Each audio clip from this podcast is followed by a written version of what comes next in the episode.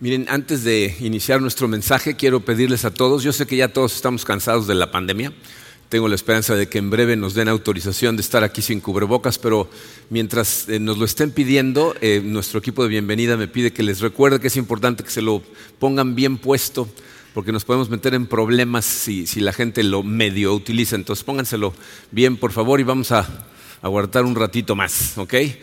Bien, la semana pasada empezamos a estudiar cómo parte del proceso de la santificación tiene que ver también con aprender a restaurar la paz. Es decir, cuando tu relación con Dios empieza a fortalecerse, le llamamos tu relación vertical, entonces tu relación horizontal, tus relaciones humanas deberían de recibir un impacto, deberían de mejorar gracias a la relación que tienes con Dios. Reconocemos la semana pasada que aunque aunque eh, tuvimos una conversión, el Espíritu Santo nos llena, empezamos eh, eh, a entender lo que significa el Evangelio de Cristo, de todas maneras nos equivocamos, cometemos errores, herimos a personas a las que amamos o a las personas que están más cerca de nosotros, a veces sin querer, a veces a propósito. Pero hablamos la semana pasada de cómo la primera parte de restaurar la paz es identificar esas cosas que nosotros hemos hecho, a las personas a las que hemos dañado, eh, y si sabemos qué es lo que hicimos, ir y pedirles perdón específicamente por lo que hayamos hecho. Y si no tenemos ni idea de por qué de pronto alguien se, muestra molesto con nosotros, tenemos uno de dos cursos de acción. Uno es hacer una introspección, es analizar mi comportamiento en relación a esa persona para ver si puedo identificar en qué momento pude haber yo dicho o hecho algo que esa persona lo interpretó como un ataque, como una herida que recibió. Y si de plano eh, no puedo entender qué es lo que pasó, acercarme a esa persona pedirle amorosamente que, me explique por qué está molesta y pedirle perdón por el daño que haya yo causado. Y obviamente, fíjense, esos son los momentos que podemos aprovechar para pedirle a Dios que trabaje en nosotros. Cuando identificas lo que estás haciendo mal, en dónde te duele en tu carácter, ahí es cuando lo ponemos en sus manos y le decimos, ayúdame con esta área, Señor. El día de hoy vamos a ver la segunda parte de, nuestra responsabilidad en la restauración de la paz, con dos conceptos que vamos a estudiar el día de hoy. Entonces vamos a ponernos en sus manos y vamos a analizarlos despacito. Padre, eh, te damos gracias, Señor, por tu amor, te damos gracias por un día más de vida que tú nos regalas. Sabemos, Señor, que cada cosa que nosotros tenemos viene de ti, son regalos que tú nos das y te agradecemos, Padre. Te pido, Señor, que nos ayudes a aprovechar profundamente este día especialmente este ratito que vamos a pasar juntos estudiando tu palabra. Sé que eh, todos necesitamos de ti, Señor, y, nos vas a hablar a cada uno de acuerdo a lo que necesitamos escuchar. Eh, danos humildad, prepara nuestro corazón, Señor, lo ponemos en tus manos, en el poderoso y hermoso nombre de tu Hijo Jesucristo. Amén. Bien, miren, eh, Jesucristo, como vimos la semana pasada, nos dijo que la manera en que la gente de fuera de la iglesia se va a dar cuenta que efectivamente somos discípulos de Cristo es cuando se den cuenta de cómo nos amamos entre nosotros. Pero somos seres humanos, somos eh, seres caídos y por lo tanto cometemos errores. Entonces, la respuesta a esta pregunta es crucial. Dice su programa, ¿qué hacemos cuando recibimos heridas de otro creyente? O sea, es muy fácil ser una persona muy amorosa cuando la otra persona también es muy amorosa. Eh, y saben también cuándo es fácil ser muy amoroso? Cuando las relaciones son superficiales.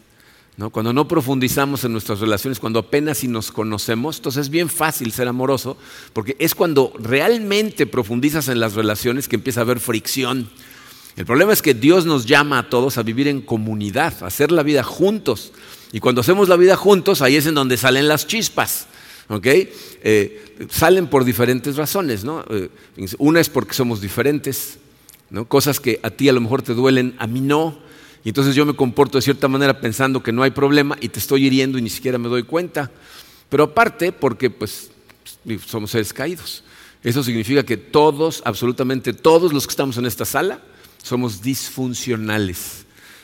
Tengo un amigo que decía, Ah, todos somos iguales, pero hay unos más iguales que otros, ¿no? Entonces, igual con la disfuncionalidad, ¿no? O sea, todos somos disfuncionales, nada más que hay unos más disfuncionales que otros, pero lo que causa la disfuncionalidad en la vida de la gente son heridas.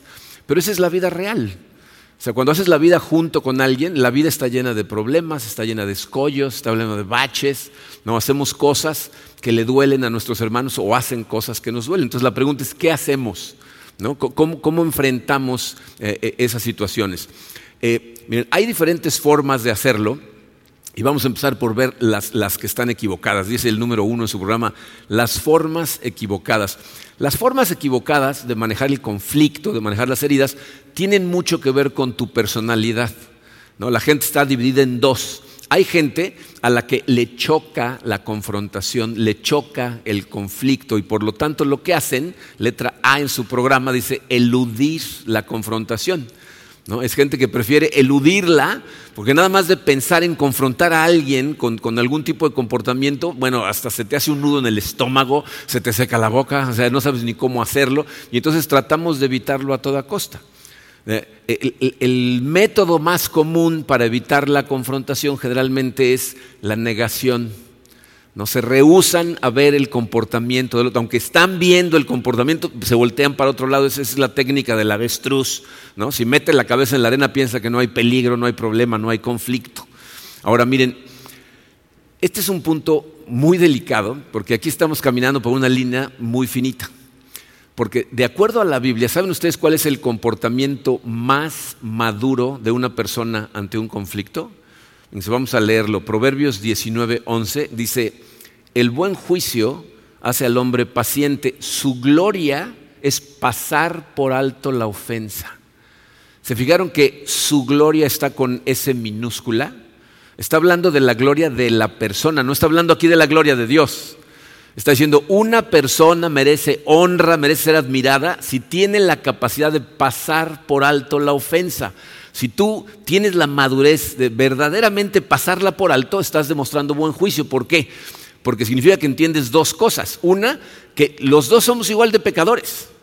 O sea, que somos exactamente iguales tú y yo y aparte entiendes claramente todo lo que Dios te perdonó y por lo tanto extiendes gracia.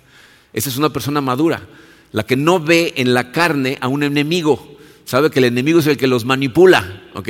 Pero aquí tienes que ser muy honesto.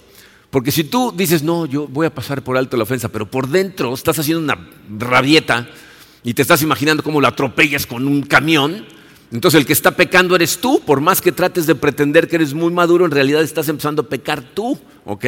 Entonces, de hecho, fíjense, esa es la manera en la que tú puedes determinar si tú eres una persona que elude el conflicto o eres realmente una persona madura.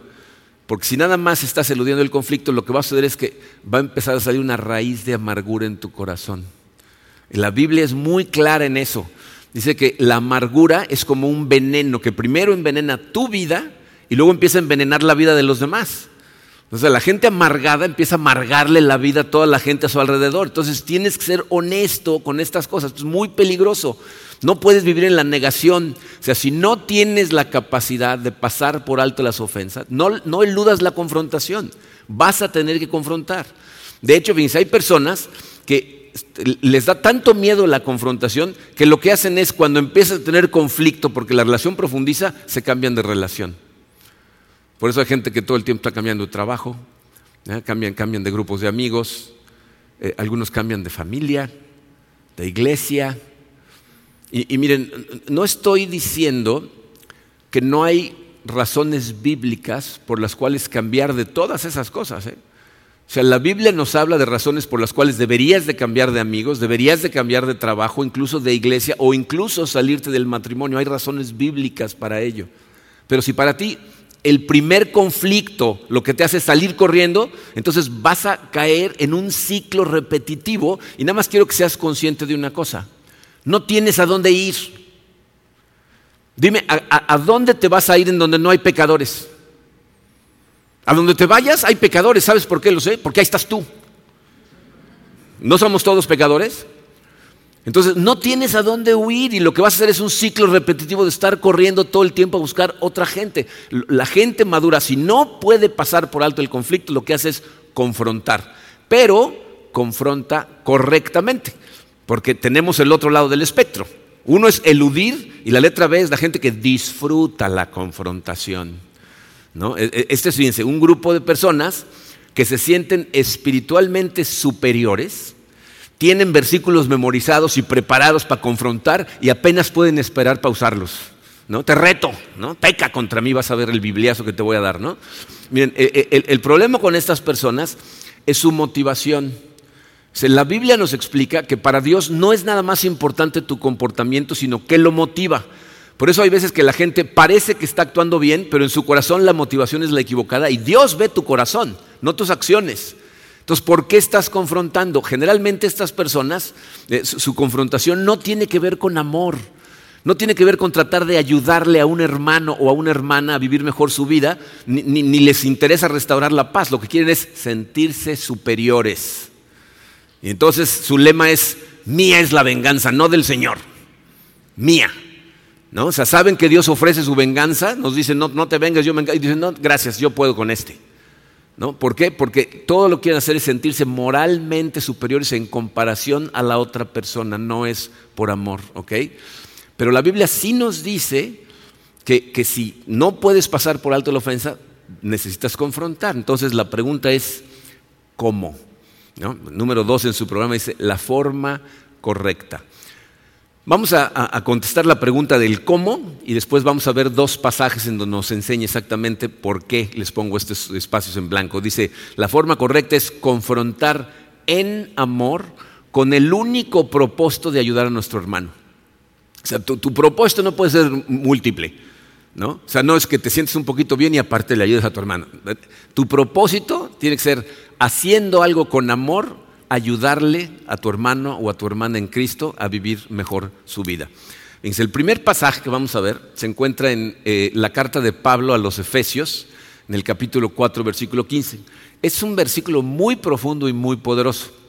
vamos a leerlo. Dice, en cambio, hablaremos la verdad con amor y así creceremos en todo sentido hasta parecernos más y más a Cristo, quien es la cabeza de su cuerpo, que es la iglesia. Aquí Pablo está hablando de algo que dice que es absolutamente necesario para que todos los miembros de la iglesia, o sea, el cuerpo de Cristo, vayan madurando. ¿Qué es eso que todos debemos hacer? Hablar la verdad con amor. Y se refiere a dos cosas. Por un lado está hablando de la importancia de predicar la verdad, de hablarle a la gente de Cristo. Pero también está hablando de hablarnos la verdad mutuamente con amor cuando sea necesario. Y, les digo que este es un versículo muy profundo porque fíjense, nos está pintando una versión de lo que el amor es, que es muy diferente a la versión que nos pinta el mundo. Pablo lo que está diciendo es, si me amas, háblame con la verdad. Fíjense cuál es la versión del mundo. El mundo dice, cada quien tiene su verdad. Tú sé tú, yo soy yo. A mí no me vas a decir tú lo que está bien o mal, yo determino mi verdad. Si me amas, déjame en paz. Ese es, el amor del mundo. Pero el, amor, de acuerdo a la Biblia, dice, no, no, no. Jesús es la verdad. El, camino más directo hacia tu paz, hacia tu, tu gozo real, es parecerte cada vez más a Jesucristo. Entonces, el amor es hablarte con la verdad que es Jesucristo. Como dije antes, esto nos da miedo hacerlo porque tenemos miedo a perder relaciones. Nos da miedo que si confrontamos a un hermano a lo mejor pierda la relación, pero si lo amas o la amas lo suficiente, vale la pena jugarte la relación tratando de ayudarle a un hermano. Ese es el verdadero amor. Siento náuseas de tener que decirte esto, sé que no te va a gustar escucharlo, no va a ser fácil escucharlo, pero te amo y por lo tanto te lo voy a decir. ¿Ok? Ahora, el segundo pasaje es Jesucristo hablando, enseñándonos cómo entonces vamos a ver Mateo eh, capítulo 18, versículos 15 al 17. Versículo 15 dice, si tu hermano peca contra ti, ve a solas con él y hazle ver su falta. Si te hace caso, has ganado a tu hermano. Entonces, fíjense, ahí hay varias cosas. Para empezar, dice, si tu hermano peca contra ti. Aquí está hablando de acciones que la Biblia condena. No, está hablando de expectativas creadas que tú le hayas puesto a una persona y que no las cumple, entonces lo vas a confrontar. Está hablando de lo que la Biblia dice que es un comportamiento pecaminoso. Y el primer paso, dice, es ir con esa persona y a solas hablarle con amor, como ya nos dijo Pablo, explicarle lo que tú estás viendo. Ahora, miren, eh, este versículo también se aplica eh, cuando ves a un hermano, a una hermana en Cristo, que está pecando, que está viviendo su vida de tal manera que va de camino a un tiradero. De hecho, hay versiones de la Biblia en donde ese mismo versículo no dice si tu hermano peca contra ti, nada más dice si tu hermano peca. Porque la manera en que está escrita la palabra en el original puede asumir que es contra ti o puede no asumirlo. Por lo tanto, nos está hablando de una persona cercana a ti que por amor te va a confrontar con un pecado, aunque el pecado no sea contra él, sino que simplemente estás pecando. Y ese es un punto muy importante de, tener en mente. Les voy a decir por qué. Eh, ayer platicaba con Sergio Serra, eh, que es eh, uno de nuestros maestros de fundamentos, y me explicaba que en la clase de fundamentos mucha gente se confunde y cuando se habla de la confrontación dicen, no, pero en la Biblia dice que no juzgues a nadie, no juzgues a tu hermano, no juzgues a otro. Aquí nadie está juzgando, el único juez es Dios. Por eso tiene que ser algo bíblico. Y la Biblia sí nos dice, por amor, con la Biblia en la mano, hablas con un hermano que está rompiendo los mandamientos bíblicos que están escritos en la Biblia. Yo no estoy juzgando a nadie, la Biblia lo está juzgando. ¿Ok? Entonces nosotros tenemos que hacer ese tipo de confrontaciones y por eso la importancia otra vez de los grupos pequeños. Porque si tú todo lo que haces es venir aquí el domingo, entonces la gente no puede ver qué hay en tu vida. La, Biblia nos llama a hacer la vida juntos, porque ahí es en donde tenemos oportunidad de ver estas cosas. Y ese es el peligro de la iglesia grande. Si tú nada más vienes los domingos, pues te, escondes en el montón, privándote a ti mismo de la oportunidad de crecimiento. Pero en ese mismo pasaje podemos ver claramente cuál es el objetivo de la confrontación. Dice, si lo reconoce, has ganado a tu hermano has ganado a tu hermana. lo que estamos tratando de hacer es de ganarlo, no de ganarle. Porque hay gente que se acerca a veces con, nosotros a hablar con nosotros y dile que está mal. O sea, lo que quieren es ganar la discusión. Aquí no se trata de ganar. Si, si en una relación alguien va ganando, la relación va perdiendo. ¿Ok? Se trata de ganar a nuestro hermano de regreso. Consejos para este punto. Miren, hay casos en donde los pecados son muy claros. ¿No? La persona te mintió y lo cachaste descaradamente en su mentirota. O a lo mejor te pidió dinero prestado y no te está pagando y se te anda escondiendo. O a lo mejor hicieron un contrato de negocios y está rompiendo el contrato totalmente. A lo mejor eh, te está traicionando y, y, estás cachando a la persona en la traición total o te está insultando. Cualquier cosa que sea totalmente visible. Fíjense, aún con pecados que son totalmente visibles, necesitas hablar con amor. Hablar con amor en una confrontación hace toda la diferencia. Esto lo hemos mencionado muchas veces. Si tú confrontas a una persona con algo que evidentemente hizo mal, pero de lo único que se acuerda es de cómo la confrontaste en lugar de por qué, ya todo lo que hiciste no sirvió de nada. Porque en su corazón lo único que se va a acordar es cómo le hablaste. Entonces tienes que hablar con amor. Pero va a haber casos en donde tú vas a querer confrontar a alguien en donde es muy posible que la situación sea simplemente tu percepción. Si lo que hizo la persona no está en blanco y negro, o sea, no es transparentemente claro que lo que está haciendo es un pecado, te recomiendo que no nada más empieces hablando con amor, que empieces hablando con humildad y que estés dispuesto a escuchar porque muy probablemente vas a tener que escuchar cosas tú también. Esa persona a lo mejor te va a hacer ver cosas a ti que tú no estás viendo en este asunto y que tú también tienes que reconocer. Entonces, si las cosas no son tan claras, empezar atacando es siempre contraproducente. ¿Ok? Pero bueno, entonces vas a solas primero y lo confrontas o la confrontas. Si no reconoce, continúa Jesucristo en el versículo 16, dice, pero si no, lleva contigo a una o dos más para que todo asunto se resuelva mediante el testimonio de dos o tres testigos. Si se fijan, eh, la última frase está entre comillas. ¿Por qué? Porque aquí Jesucristo está citando al Antiguo Testamento, está citando Deuteronomio 19, en donde Dios a través de la ley le está explicando al pueblo de Israel cómo debe ser la vida en la comunidad. Y lo que les dice es, cuando hay conflicto entre dos miembros de la comunidad, no, nada más con un testigo que diga algo, ya nos vamos a ir, ¿no? Si alguien dice, este me robó, ah, pum, al con él. No, no, necesitamos a dos o más testigos, ¿ok? Ahora, eso no significa que vas a ir a buscar a dos o tres personas más que también les caiga mal este. Lo que significa es que vas a buscar a gente que haya presenciado la situación, que sean conscientes de lo que están pasando y que tengan el mismo objetivo en mente, restaurar la paz, ganar de regreso a nuestro hermano o a nuestra hermana. ¿eh? Y hablarle con amor, la manera en que estás actuando está causando herida, está causando dolor, ten cuidado. Y miren, aquí eh, entra algo que vimos un poquito la semana pasada. ¿Saben qué sucede cuando estudiamos este tipo de versículos? la gente inmediatamente se pone en el papel del confrontador. A ver, ¿cómo, voy a confrontar? ¿A quién tengo? Pero no se te ocurre que a lo mejor el confrontado vas a ser tú. A lo mejor alguien va a escuchar esto y va a decir, ah, no, pues tengo que hablar con esta persona. Si tú eres el confrontado, el, comportamiento más fácil y de hecho el más común es tratar de buscar en el ojo del otro la astilla. O sea, para redireccionar el ataque, dice, ah, pero ¿y tú? Y no te va a costar mucho trabajo porque todos somos pecadores, todos tenemos astillas en los ojos. ¿Ok? Entonces, no puede ser que tu primera pregunta sea, ¿será que puedo encontrar algo en la astilla de este? Al revés, debe decir la pregunta, ¿será verdad lo que me está diciendo? ¿Será que puedo aprender algo acerca de mí y permitirle a Dios transformarme?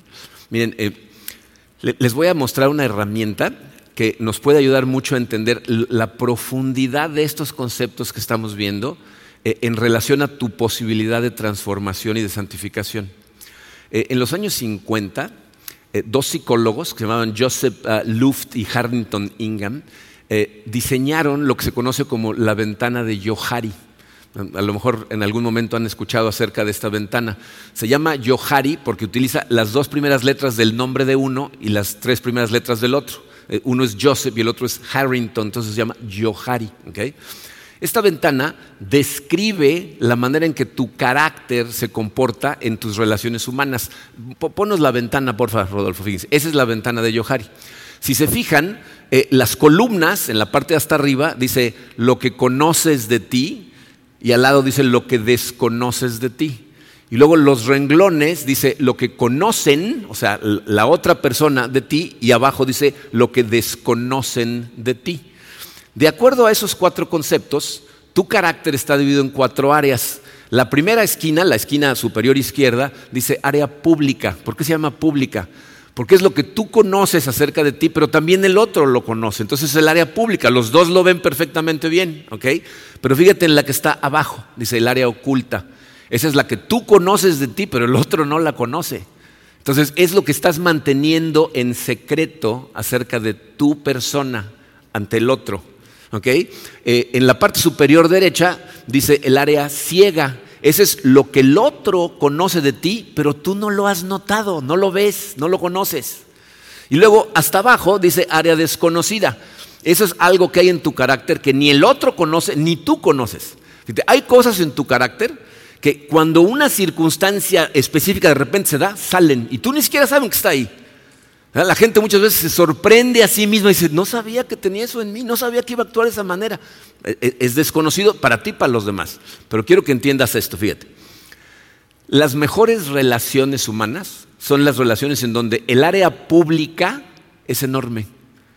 O sea, mientras mi esposa Karina más conoce de mí, entonces yo puedo ser realmente yo en mi relación con ella.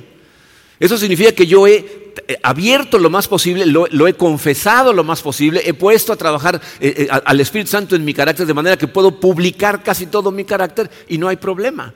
Pero piensa en esto, si mi área oculta es enorme, significa que la tengo engañada, que hay montones de cosas en mi carácter que, que no quiero que se entere y entonces las tengo escondidas. Pero se dan cuenta lo triste que sería una situación así. Yo mismo no me puedo sentir realmente amado cuando sé que al que ama es a la fachada que he creado para que crea que soy yo, pero no a mí. Y todo el tiempo tengo que estar fingiendo porque donde se entere de lo que hay ahí escondido me va a mandar a volar. Entonces, ¿cómo puedo lograr que mi área oculta empiece a decrecer? Confesándolo, platicándoselo, pidiéndole que me ayude a trabajar en esas áreas. ¿no? Pero mientras más lo hago, se dan cuenta de la paz que puede haber en mi corazón cuando ella me ama sabiendo quién soy y solamente funciona si yo realmente estoy trabajando en todas esas cosas que antes tenía secretas, ¿no? Pero, entonces, de mí depende que mi área oculta decrezca. Pero ahora piensa en esto. ¿De quién depende que tu área ciega decrezca? ¿Cómo puedo arreglar yo cosas en mí que no sé que están ahí, que no las veo? Hay dos formas. Una es que yo diligentemente esté estudiando la Biblia tratando de verla como un espejo, permitiéndole, diciéndole al Espíritu Santo, muéstrame cómo me veo. Y de repente te vas a sorprender y vas a decir, este soy, está hablando de mí. Entonces eres consciente de cosas que no veías, pero que tienes que cambiar y se las pones en las manos a Dios para que te ayude a transformarlas. La otra forma es que alguien que te ama, con quien estás haciendo la vida juntos, tenga el amor suficiente para decirte. Entonces, si tú estás viendo a una persona a la que amas hacer un tiradero de su vida y no se lo dices, en realidad te estás comportando como un enemigo, no como un amigo. Eso no es amor. ¿Ah? Necesitamos decirle a la gente lo que vemos por amor y con amor. Y si tú eres el confrontado, tu pregunta debe ser, ¿será que voy a aprender algo acerca de mí hoy que necesito poner en manos de Dios? Y entonces tu área pública crece y tu relación mejora y ganas de nuevo a tu hermano. ¿Ok? Entonces, por eso confrontamos, porque si no la persona no lo ve. ¿Ok? Pero bueno, entonces vas a solas primero, vas con dos o tres testigos después y de todas maneras te manda a volar. Jesucristo continúa en el versículo 17, la primera parte del 17 dice, si se niega a hacerles caso a ellos, díselo a la iglesia. Entonces, aquí se está refiriendo al liderazgo que tengas en la iglesia. Puede ser el, liderazgo de la iglesia, como nosotros, puede ser el líder del grupo pequeño donde tú te reúnes, el líder del ministerio en el que estás sirviendo, si la persona pertenece a ese ministerio. O sea, tienes que ir al liderazgo y entonces ya se convierte nuestra responsabilidad hacer una confrontación con esa persona. Aquí en Comunidad de Fe hemos tenido, miren, nuestra iglesia está a punto de cumplir 20 años de existir. Y a través de 20 años no tienen idea la cantidad de casos en donde hemos tenido una situación como esta. Muchas veces la gente nos ha traído confrontaciones pidiéndonos ayuda. Necesito que me ayudes a confrontar a esta persona porque estamos teniendo un problema. Estas son cosas que hacemos en privado ¿ah? eh, eh, y, no nada más frente a los involucrados. Normalmente en presencia de otros testigos. Y no me refiero a gente que dé testimonio del comportamiento de la persona cuando yo voy a confrontar a una persona, siempre llevo conmigo a otros líderes de la iglesia para que estén presentes ahí y escuchen lo que voy a decir. Vean la manera en que lo vamos a manejar. A la persona que va a ser confrontada no la invitamos sola. Le decimos, ven, con, trae a tu pareja, trae a tus amigos del ministerio, tus miembros, de, o sea, para que escuchen, todos sean testigos. De hecho, muchas veces he grabado esas conversaciones. Porque lo que yo quiero es que la gente entienda que le estamos hablando con amor. Y hay veces que la gente, porque es confrontada, sale furiosa. Y entonces empieza a despepitar, pero hay testigos. Y los testigos pueden dar testimonio y decir, no es verdad, no le hablaron así, no le dijeron esas cosas, lo hicieron de esta manera. ¿Ok? Gracias a Dios, la gran mayoría de esas interacciones han sido muy positivas, muy productivas, relaciones se han restaurado, gente ha madurado, han, cambiado su dirección espiritualmente hablando y las cosas se han restaurado, la, paz. Tristemente, hemos tenido ah, pocos casos de gente que, una de dos, o se rehúsa a reconocer su comportamiento, aunque hay testimonios al respecto, o aunque dice, ah, está bien, lo reconozco, sigue haciendo las mismas cosas. Y entonces Jesucristo termina el versículo 17 diciendo, y si incluso a la iglesia no le hace caso, trátalo como si fuera un incrédulo o un renegado. En el lenguaje original dice como si fuera un pagano o un recolector de impuestos, que eso es prácticamente un insulto. Está diciendo que está en la parte más baja de los pecadores, ¿no? el recolector de impuestos.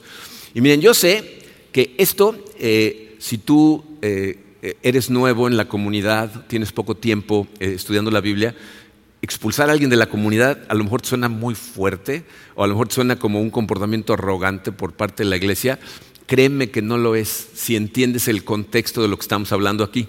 Fíjate, estas son personas que se llaman a sí mismos cristianas, pero en su forma de tratar a otros cristianos están demostrando que no lo son y normalmente lo utilizan para aprovecharse de la gente o para confundir a gente que apenas está empezando a crecer en sus creencias. Si tú recuerdas cómo actuaba Jesucristo, Jesucristo en los evangelios tenía un amor y una misericordia increíble para con los pecadores que se acercaban a pedirle ayuda, con la gente que reconocía su estatus de pecador. De, hecho, una de las cosas más admirables del ministerio de Jesucristo es que era un imán para pecadores. Se le acercaban los recolectores de impuestos, las prostitutas, eh, eh, los leprosos que la gente consideraba pecadores y por eso tenían lepra. Todo el mundo se acercaba a él para pedirle ayuda. Pero ¿se acuerdan para quiénes eran sus palabras más duras? Para la gente que se decían maestros de la ley, pero utilizaban su posición para abusar de la gente y para ponerles pesos que ni siquiera ellos estaban dispuestos a cargar. Esas personas son las que le dan mal nombre a la iglesia. Y por eso Jesucristo dice, en ese momento trátalo como si no fuera un miembro de la comunidad. No significa que lo maldices. Vamos a orar por él, vamos y si, o sea, los que sabemos la situación, tratamos de seguir ayudando. pero les pedimos que dejen de venir. Miren, en, 20 años eh, hemos pedido nada más en cuatro ocasiones a personas que dejen de participar en nuestra comunidad. Dos de ellos eran personas que estaban eh, haciendo fraudes de dinero a miembros de la iglesia. Utilizaban su, su cartel de soy cristiano para invitarlos a hacer negocios y luego se les desaparecían. Entonces, eh, los otros dos, les explico cuáles son los otros dos casos y luego les explico el, proceso. Pero tuvimos dos casos de personas que estaban activamente tratando de distorsionar eh, y, confundir a la gente en nuestros grupos pequeños en, diferentes formas. Y con los cuatro el proceso fue de más de un año en, tres de los casos. El otro fue un poco más corto, pero tuvimos conversaciones tras conversaciones tras conversaciones, este, promesas de, cambio. Y después de más de un año en donde vimos esto no va a funcionar, les pedimos que dejaran la iglesia. Cuando ya lo habían repetido ante varios miembros a los que habían defraudado o tenían la gente totalmente confundida. Y miren, aquí voy a hacer un pequeño paréntesis. No tiene nada que ver con el sermón, pero se los digo ya que estoy hablando de este tema porque eh, me acaba de hacer eh, notar una persona a través de un correo que hay eh, una persona o un grupo de personas que están infiltrándose en la iglesia tratando de, jalar a las personas para que se conviertan en cristianos judaizantes. No sé si saben lo que eso significa, pero e, es gente que lo que trata de meterte en la cabeza es que para que tú seas un buen cristiano, también tienes que ser un buen judío. Es decir, tienes que regresar a, celebrar todas las cosas que celebraban los judíos. Celebrar el Sabbat empezando el viernes a las seis de la tarde y terminando el sábado a las seis de la tarde. Celebrar todas las celebraciones que Dios le pidió al pueblo de Israel que celebraran. Todo lo que les pedía. Bien, yo no sé si ustedes son conscientes de esto, pero el primer problema que tuvo la iglesia cristiana cuando empezó se encuentra en el libro de Hechos de los Apóstoles, en donde un grupo de judíos estaban tratando de judaizar el cristianismo y estaban tratando de convencer a todos los cristianos de que la manera de ser cristiano era ser judío. Y entonces Pablo, junto con otros discípulos, tuvieron que ir a Jerusalén y tuvieron lo que se conoce eh, como el concilio de Jerusalén, en donde discutieron esas cosas y llegaron a la conclusión de que ese comportamiento estaba equivocado. Pablo habla de ello en la carta a los Gálatas, puedes leerla, en donde Pablo dice, Gálatas torpes, ¿quién les metió en la cabeza eso de regresar a la ley cuando todos sabemos que las obras de la ley no salvan a nadie? Tenemos libertad en Cristo y Él va a trabajar en tu corazón. Entonces tengan cuidado con las doctrinas que les empiezan a meter en la cabeza porque suenan más espirituales, pero lo único que es necesario es Cristo. Cerramos el paréntesis. Nuestra responsabilidad como iglesia es cuidar al cuerpo de la iglesia. La Biblia nos previene de que van a venir lobos disfrazados de ovejas para tratar de arrebatar ovejas del rebaño. Entonces tenemos que tener los ojos abiertos. En la mayoría de estos casos, la verdad, resultaron ser personas caídas como nosotros, que necesitaban abrir los ojos a hábitos arraigados que tenían, que traían del mundo, tuvieron que reconocerlo, ponerse en manos del Espíritu Santo y hubo santificación. Esto es de lo que hablamos la semana pasada, cuando hablamos de Proverbios 27, en donde dijimos el hierro se afila con el hierro y el hombre con el hierro. El hombre e, es el momento de confrontación es cuando salen chispas, pero es lo que produce que se limpien las imperfecciones en el carácter de la gente. Entonces, necesitamos confrontar correctamente, con amor, con el único propósito de tratar de restaurar la paz. Hay un concepto más que necesitamos hablar con respecto a esto de restaurar la paz. Que miren, si esto que sigue lo hiciéramos todos, si todos cumpliéramos este mandamiento, eh, no, saben la paz que reinaría en sus vidas, en la vida de todos nosotros. La semana pasada hablamos de pedir perdón y hoy estamos hablando de confrontar a una persona que nos atacó eh, correctamente. Para todos los casos, eh, ya sea que la persona te pida perdón o no, y no importa cuál sea el resultado de una confrontación, dice el número 3 en tu programa, dice, sin importar la circunstancia, debemos perdonar.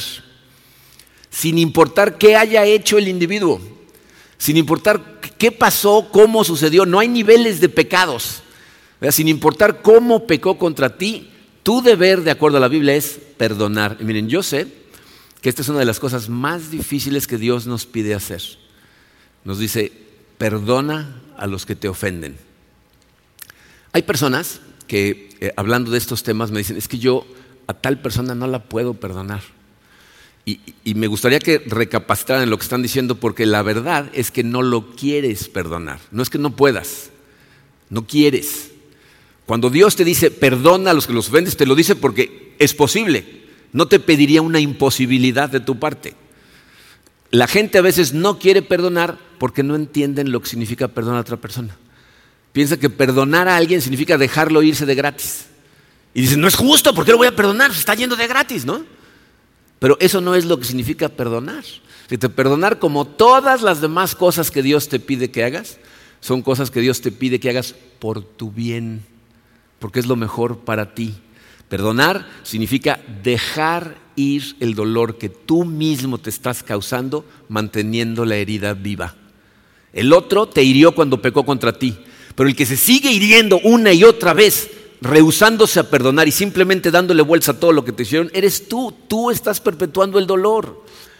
Por eso el perdón no tiene nada que ver con el otro, no tiene que ver con algo que haga o deje de hacer, es algo que tú haces independiente de su comportamiento porque Dios sabe que es lo mejor para tu corazón.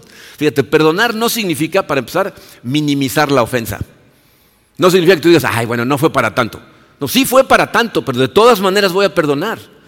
No significa pretender que no te dolió, porque eso, eso abarataría el perdón.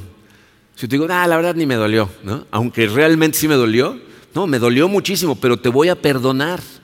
¿Ah? Y, tampoco significa, y es muy importante, restaurar la relación. Perdonar es algo que yo hago sin importar lo que el otro haga. Restaurar la relación tiene totalmente que ver con lo que hace el otro. O sea, cómo, cómo responde ¿eh? ante el conflicto, tiene que arrepentirse verdaderamente, demostrar con su comportamiento que está cambiando, restituir los daños si eso es posible, y entonces yo consideraré si restauro la relación o no, pero perdonarlo es independiente de eso. Te voy a decir lo que perdonar significa.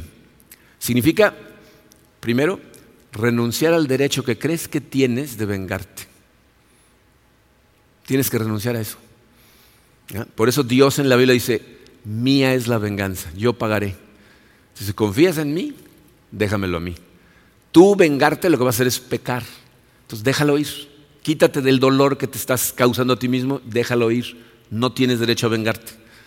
Eh, perdonar significa pagarle al mal con bien, que es lo que nos enseñó Jesucristo. Jesucristo dijo, ama a tus enemigos. ¿Por qué son tus enemigos? Pues porque están en contra de ti, algo te hacen, ¿no? Dice, perdona a tus enemigos. Dice, perdona a los que te persiguen, ora por ellos, bendícelos. De hecho, miren, esto es algo que tienes que repetir la cantidad de veces que sea necesario. ¿eh? Eh, porque perdonar muchas veces no es cuestión de una vez. O sea, va a regresar, no es tan fácil. O sea, no es decir, ok, ya lo perdoné. Al rato llega otro pensamiento de enojo y entonces tienes que volver a tomar ese pensamiento, lo llevas cautivo a la presencia del Señor y le dices, Señor, ayúdame a perdonar ayúdame a perdonar a esta persona y se lo regresas, se lo regresas, se lo regresas, hasta el momento en que tú honestamente puedas bendecir a esa persona en oración, te vas a dar cuenta que ya dejaste el dolor. Y si vuelve a pegar contra ti, otra vez lo vuelves a perdonar. digo, si, si, tú permites que la relación continúe y él te sigue haciendo lo mismo, pues eso ya es culpa tuya. Pero si te la vuelve a hacer, lo tienes que volver a perdonar. ¿Se acuerdan? Pedro le pregunta a Jesucristo, tratando de hacerse el muy espiritual, ¿cuántas veces debo perdonar a mi hermano? Hasta siete veces, porque la ley decía tres. Hasta siete, ¿no? El doble más una de pilón, por si las dudas. Y Jesucristo le dijo, no, no, no siete, setenta veces siete. La cantidad de veces que te venga a pedir perdón tienes que perdonarlo. Y aunque no te pida perdón, por tu propio bien y porque Dios te perdonó todo, tienes que perdonar. Pablo en su carta a los Colosenses, capítulo 3, versículo 13, dice, sean comprensivos con las faltas de los demás y perdonen a todo el que los ofenda. Fíjense cómo no dice, y perdonen a todo el que les pida perdón. Dice, perdonen a todo el que los ofenda. Recuerden que el Señor los perdonó a ustedes, así que ustedes deben perdonar a otros. Jesús perdonó en la cruz todos tus pecados. Tú tienes que perdonar a todas las personas que te ofenden. Pero si hacemos estas cosas, si tú reconoces tus faltas y con honestidad, con humildad pides perdón y empiezas a trabajar en tu carácter y, confrontas a tus hermanos en amor cuando es necesario y los perdonas por lo que hayan hecho, O sea, vas a empezar a tener un crecimiento espiritual que, que se va a ver en donde se debería de notar, en tus relaciones humanas. Porque ¿cómo podemos decir que somos creyentes, que somos cristianos, cuando nos estamos agarrando a sombrerazos entre nosotros? O sea, no tiene sentido. Jesucristo dijo, sabrán que son mis discípulos por cuanto se aman. Pero si tú aprendes a perdonar, si llegas a tener la madurez de aprender a pasar por alto las ofensas de la gente a tu alrededor, puedes imaginarte el nivel de paz en el que vas a vivir. Mucha gente no duerme nada más de estar pensando en las venganzas o de estar repitiendo una y otra y otra vez en su cabeza el dolor que les causaron. O sea, ¿para qué te estás haciendo ese daño? Dios te ama y te dice, déjalo ir, déjamelo a mí, confía en mí. Tú disfruta de mi paz. Y eso es lo que hacemos cuando perdonamos a todos los demás. ¿Se imaginan la paz en su casa? Si todos hiciéramos esto. La paz en sus negocios. La paz en nuestra iglesia. Si todos verdaderamente le diéramos estas cosas a Dios y dijéramos, yo te perdono. Contigo yo estoy en paz. Entonces vamos a vivir en verdadera paz. La paz de Cristo va a reinar en tu corazón. Vamos a orar. Padre, em, qué complejidad a veces para nosotros los seres humanos, Señor, el vivir esta vida correctamente, cuando en realidad, de acuerdo a tu palabra, Señor, nos la complicamos nosotros. Nosotros eh, nos estamos torturando constantemente con las cosas que nos hicieron. Llevamos un registro, aunque tu palabra dice que el amor no lleva registro de lo que le hacen. Y queremos confrontar, pero porque estamos enojados, no porque amamos. Te pido, Señor, eh, que nos ayudes, Padre, porque necesitamos de tu ayuda, necesitamos de tu espíritu. Solamente llenos de tu amor por la demás gente podemos amarlos realmente. Llénanos de tu amor, Señor. Llénanos en este momento del amor que tú tienes por la gente que más nos ha herido. Sana nuestro corazón y ayúdanos a perdonar.